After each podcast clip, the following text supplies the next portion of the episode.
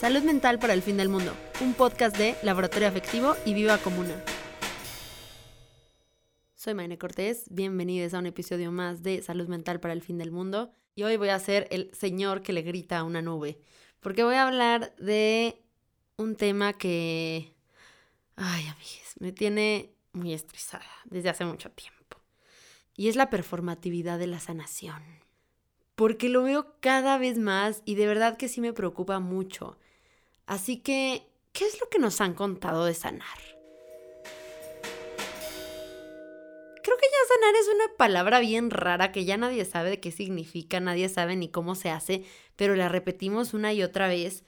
Y nos han contado que para sanar tenemos que conectar con nosotros mismos, tenemos que amarnos, tenemos que aceptarnos, tenemos que reconciliarnos con nuestro pasado, tenemos que perdonar, tenemos que escribir un journal, tenemos que hacer muchas cosas. Cada vez se vuelve más larga la lista de las cosas que tenemos que hacer para sanar. Y resulta que a raíz del boom de todo el contenido de salud mental en redes, también hemos tenido mucho más acceso a lo que se conoce como lenguaje de terapia, que es un lenguaje básicamente construido de conceptos del campo de la salud mental.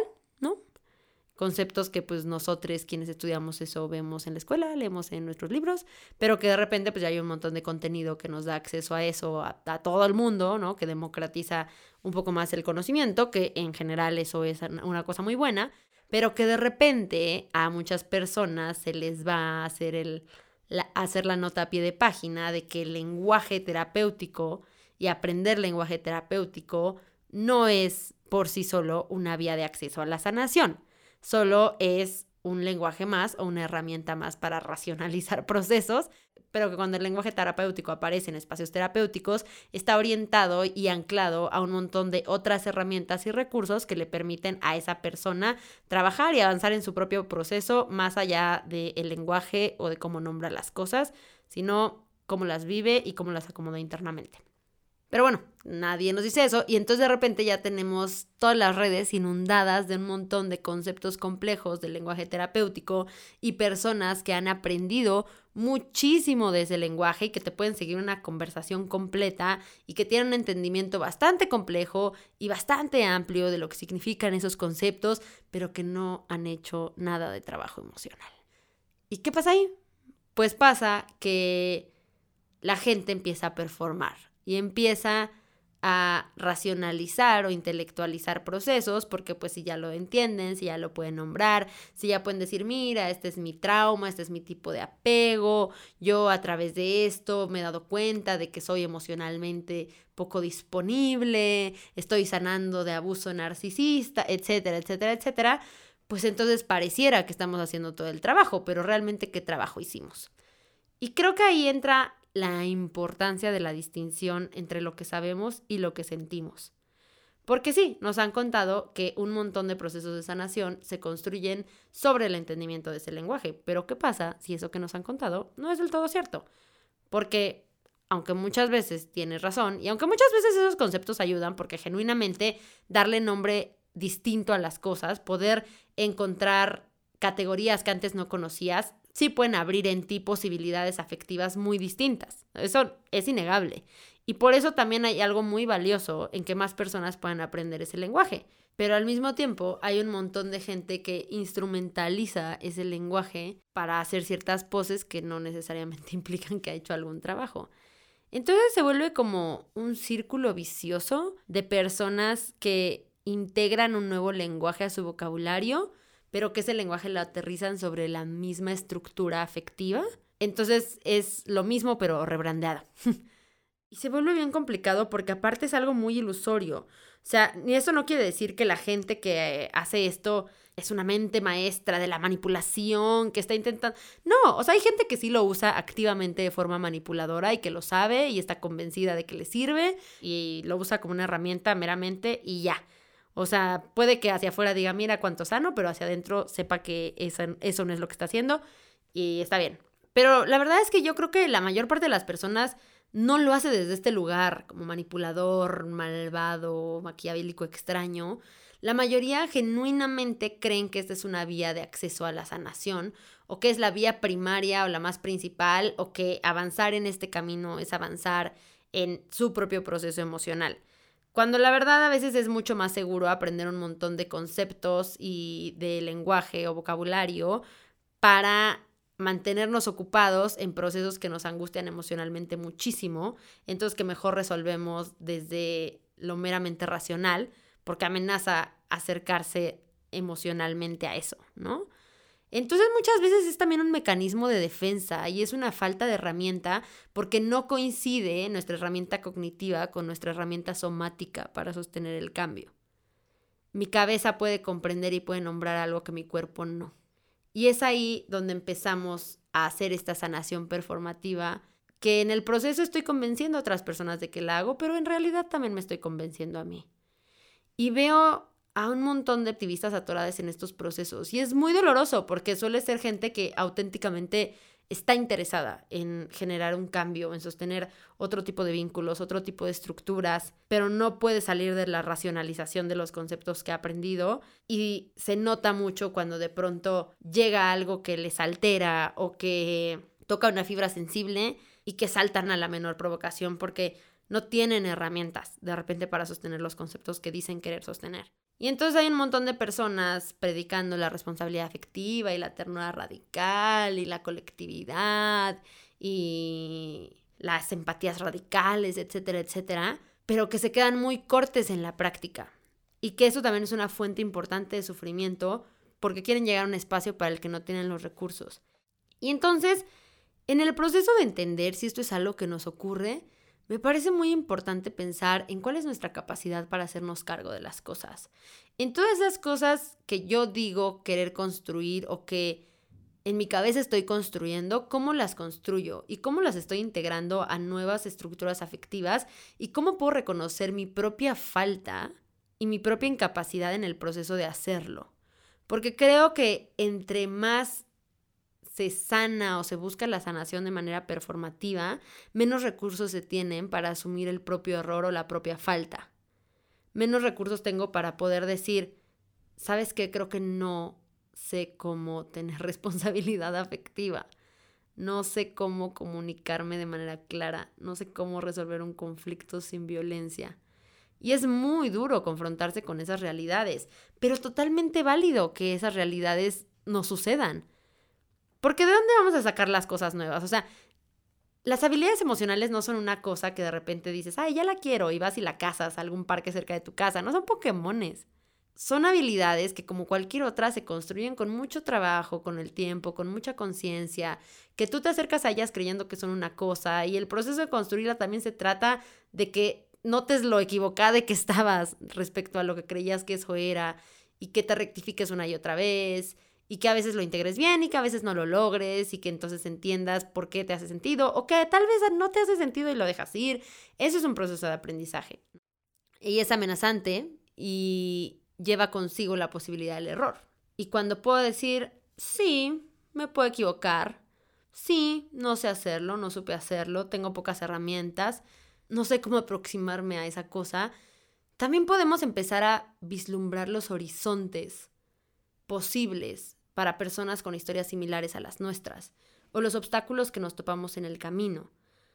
Porque de pronto no es tan fácil saltar de una irresponsabilidad absoluta a soy la persona más ética, más responsable, la más cuidadosa, porque todas esas cosas se aprenden, se enseñan, se refuerzan, se practican.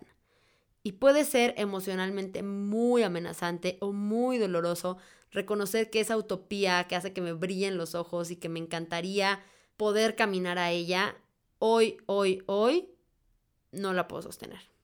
Pero además de doloroso, es muy iluminador. Porque entonces me permite trazar una ruta real hacia cuál es mi siguiente meta. Y tal vez mi siguiente meta no es practicar el poliamor con 10 personas distintas, porque eso es excesivamente complejo, emocionalmente hablando. Tal vez mi siguiente meta es aprender una forma de mantenerme en contacto con mis tres amigues más cercanes sin abandonarles o ser negligente. O tal vez mi siguiente meta es solo con una amigue. O tal vez mi siguiente meta es asumir solo un compromiso conmigo. Está bien. No quiere decir que no puedo sostener eso que veo a lo lejos como la cosa que más me gustaría, pero sí quiere decir que esa no es la meta que ahorita toca. porque llegar ahí va a estar pavimentado de otros pequeños logros que si no reconozco cuáles son las herramientas que me faltan, no puedo llegar a ellos. Y otra cosa que pasa en este proceso es que cuando nos aventamos a, a través de un montón de racionalizaciones, meternos en procesos para los que no estamos listes, se vuelve muy desesperanzador y se vuelve muy doloroso porque llegamos al qué está mal conmigo, por qué no puedo, por qué estoy fallando, por qué me estoy autosaboteando. Tal vez no te estás autosaboteando, tal vez te estás fallando, estás aprendiendo y tal vez no tenías que haber empezado por ahí porque hay un proceso mucho más cercano a tu posibilidad. Y puede que si empiezas por ahí, eso se vuelve algo más motivador, porque sí lo puedes lograr, porque sí está a tu alcance, porque con las herramientas que tienes puedes llegar ahí y ponerle encima las otras herramientas que vayas a acumular a través de ese aprendizaje específico. Y entonces creo genuinamente que a la gente le da mucho miedo decir no sé y no puedo. Pero sí me parece importantísimo entender que nada nos enseñó a saber ni a poder. y que necesitamos referentes para absolutamente todo lo que construimos. Y si tú antes de hoy no has visto gran ejemplos de relaciones con un emisme que sean seguras, que sean empáticas y que sean amorosas, ¿por qué tendrías que saber cómo tener una relación más compasiva contigo? O sea, genuinamente no hay un elemento en tu contexto que te haya permitido desarrollar esa habilidad. Y entonces no pasa nada si hoy no la tienes. Y no necesitas aprender un montón de conceptos complejos para hacer como que la posees y para estar vigilando que otras personas también la tengan o que entiendan tu lenguaje o reproducir conversaciones que carecen de sentido porque se quedan demasiado en lo racional y porque al final no transforman a nadie. Y creo que cuando aprendemos eso también respiramos. Y podemos decir, güey, súper innecesario. Innecesario enredarnos en esta idea de que todas estas estrellitas de salud emocional que tenemos que alcanzar también nos dan nuestro valor. Porque de repente la salud mental se ha convertido como en una cosa más que haces mal. Y qué horror, qué hueva, no.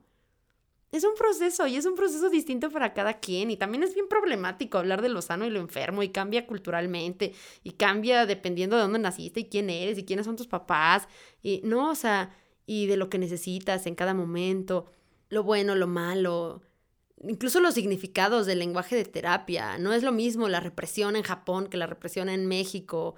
No es lo mismo la responsabilidad socioafectiva en Chile que en Guadalajara o en Canadá. No es lo mismo un planteamiento de ternura radical desde el sur global que desde el norte global. Y está bien, está bien si nos topamos con esos conceptos y ni siquiera sabemos qué son. O los queremos problematizar, o los racionalizamos, pero de plano me es tan difícil sentirlo, integrarlo emocionalmente, que tal vez ahorita ni siquiera lo voy a asumir como un norte o como un camino que para mí sea relevante. Está bien. Y creo que también eso cambia la manera en la que nos vinculamos, porque de pronto también la gente se vuelve bien demandante y bien rara con cómo se vincula. Y yo de repente, y con de repente me refiero a muy seguido, o sea, veo TikToks de gente que habla de cómo vincularse y de cómo conseguir gente de alto valor, que es el concepto que más odio en toda mi vida. Y... Ay, no, qué horror. O sea, como que lo veo y digo, chale, esta persona de verdad cree que ha construido estándares tan infalibles para que nada nunca le duela y nadie nunca le haga daño, que se va a ir de espaldas cuando se dé cuenta de que no hay nada que nos proteja de lo infinitamente compleja que es la conexión humana. ¿no? Y que yo puedo poner un requerimiento gigante de que tenga responsabilidad afectiva, que tenga ternura radical, que sea una persona altamente sensible, que comunique y hable de sus emociones todo el día, que tenga asertividad, que se comunique de manera no violenta, etcétera, etcétera, etcétera. Y puedo echarme una lista así infinita y puede la otra persona en superficie marearme con qué es todo eso porque se sabe un montón de definiciones que aprendió en Instagram y puedo toparme con la peor relación de mi vida. eso no me va a salvar. Y eso no salva a la otra persona, porque probablemente sí he construido de manera tan rígida esas peticiones y con tanto escrutinio entrevisto a la gente como si esto fuera para trabajar en Facebook. También muy probablemente haya muchas cosas que yo no haya terminado de integrar aunque me sepa los conceptos y sus definiciones.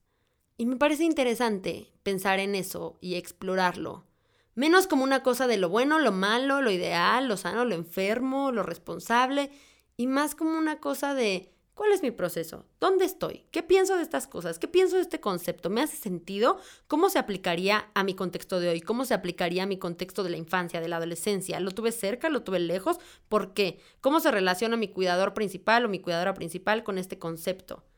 ¿Qué puedo aprender de mi historia? ¿Estoy muy lejos? ¿Estoy muy cerca? ¿Lo quiero construir? ¿Lo quiero nombrar distinto? Creo que esas preguntas sí nos llevan a lugares interesantes. Y esos lugares a veces pueden ser posibilidades, pero a veces también pueden ser cosas que nos hacen falta para caminar senderos que nos lleven a otras versiones de nosotros mismos. Y está bien. La persona que eres hoy es una persona que no podrías haber sido hace 10 años porque tenías otros recursos, otras ideas, otras posibilidades. Si llegaste a donde estás hoy, es porque caminaste un montón. Y seguro en el camino pasaron muchas cosas, no todas increíbles y está bien. No tenemos que estar sanando todo el tiempo. No cada cosa y cada nuevo concepto de salud mental que aprendemos tiene que ser para la maximización de nuestro gran proyecto personal. Porque al final nos rebrandaron el capitalismo y le pusieron bienestar y nos lo compramos y, y ahora todo el tiempo tienes que estar haciendo cosas para estar sano. Y, y es como, ay, no, ya, ya, ya, ya, ya. Podemos desprendernos de eso y podemos repensar, repensar esos conceptos que no en todos los contextos hacen sentido. Así que piensen, ¿cómo sanan? Si es que están sanando, si es que en este momento les hace sentido sanar. También se puede de repente tener ahí un montón de cosas espinosas y decir tal vez ahorita no es el momento de volcarme por completo en el proceso de sanación, porque ahorita necesito reunir recursos para cuando ese proceso de sanación llegue porque va a estar duro. Y tal vez ahorita tengo que estar un poco más apegado a lo suave, al placer, a la conexión segura, etcétera, etcétera. Y lo demás va llegando, se va acomodando porque son procesos no lineales muy complejos que duran a veces toda la vida y que está bien. A veces vienen de manera más intensa, a veces vienen de manera más relajada y no pasa nada. Llegan con la intensidad de la energía que tengamos para acomodarlos. Y vamos a cerrar con las sabias palabras de Pema Chodrón. Creemos que el punto es pasar la prueba o superar el problema pero la verdad es que las cosas realmente no se solucionan. A veces salen bien y luego vuelven a salir mal. Luego vuelve a salir bien y sale mal otra vez. Así funciona. La sanación viene de abrir espacio para que todo esto suceda. Espacio para el duelo, espacio para la liberación, espacio para el dolor y espacio para la alegría. Y creo que es importante entender esto, que todo proceso de sanación trae dentro de él un montón de placer, pero también un montón de incomodidad. Y si estamos siempre volcades en quedarnos en un lado, en realidad no estamos teniendo acceso a todas las partes nuestras que necesitan ser sanadas o no necesariamente sanadas, solo vistas, solo escuchadas, solo tocadas o contenidas por un momento. Así que respiremos, hagamos espacio, entender que no lo sabemos todo o que aunque lo sabemos no terminamos de poder integrarlo, también es una manera de decir, hey, ¿cómo se abre espacio para esta nueva cosa que en el proceso de tocarme también me va a transformar?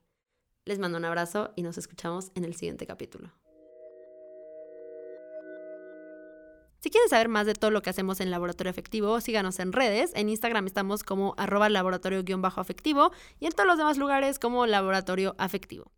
También recuerden que para todo lo relacionado con charlas, talleres, material, productos, colaboraciones, pueden encontrarnos en la página laboratorioafectivo.com o escribirnos al correo laboratorioafectivo.gmail.com. Este es un podcast producido por Laboratorio Afectivo y casa productora Viva Comuna. La producción ejecutiva, escritura y conducción corre a cargo de Maine Cortés, el sonido directo y la edición a cargo de Frida Arroyo. La edición y producción a cargo de Lucía Mondragón y Jennifer Miranda. Muchas gracias a todos de parte del equipo.